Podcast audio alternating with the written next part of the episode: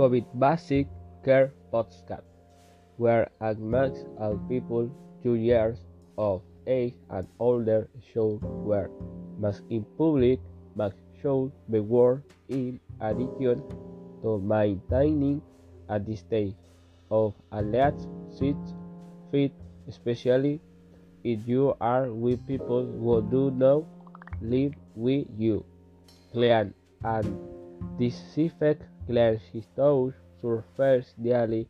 She includes toilets door, handles, lead switches, countertops, railings, desks, telephones, keyboards, toilets, faucets, sinks, and hardware or responsibilities in the face of the COVID-19 crisis include actions such as keeping a healthy distance, wearing face masks correctly, washing our hands frequently, using alcohol, gel, covering our mouth and nose with clothing or sneezing, staying home is possible, clean surface and objects of common use regularly.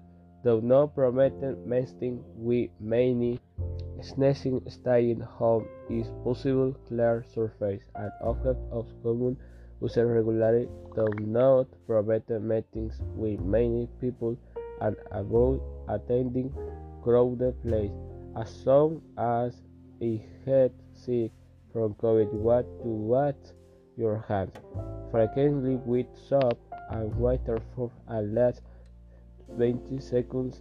Using a hand sanitizer if you don't have a soap and water.